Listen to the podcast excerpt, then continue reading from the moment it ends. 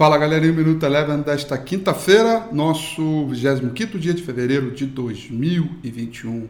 Vai destacando aí o temor dos mercados no mundo inteiro, com o epicentro né, nos Estados Unidos, que é a disparada mais acentuada dos rendimentos dos títulos americanos chamados Treasuries de yield. Yield de 10 anos, hoje os Estados Unidos subiu mais de 9%.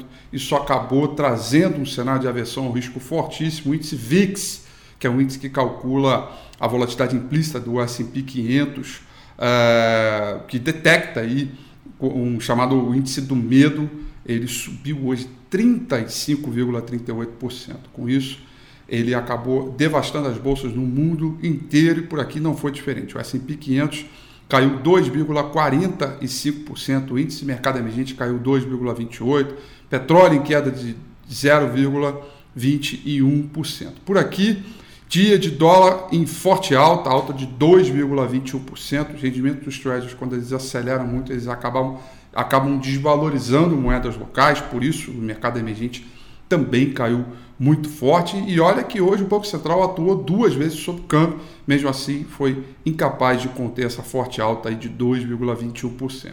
No mercado acionário, nada muito diferente do que aconteceu com o mundo inteiro.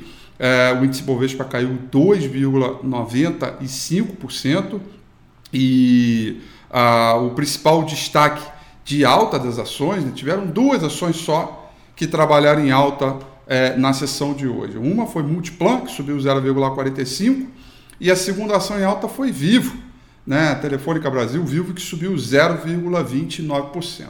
No terreno negativo ficaram as ações da VEG, que caíram 8,30% um dia depois de entregar o seu resultado é, referente ao quarto TRI é, do ano passado. O Minuto Eleven fica por aqui. Quer ter acesso a mais conteúdos como esse? Inscreva-se em nosso site www.elevenfinancial.com e também siga a gente nas redes sociais. Eu sou Rafael Figueiredo e eu te espero no próximo Minuto Eleven.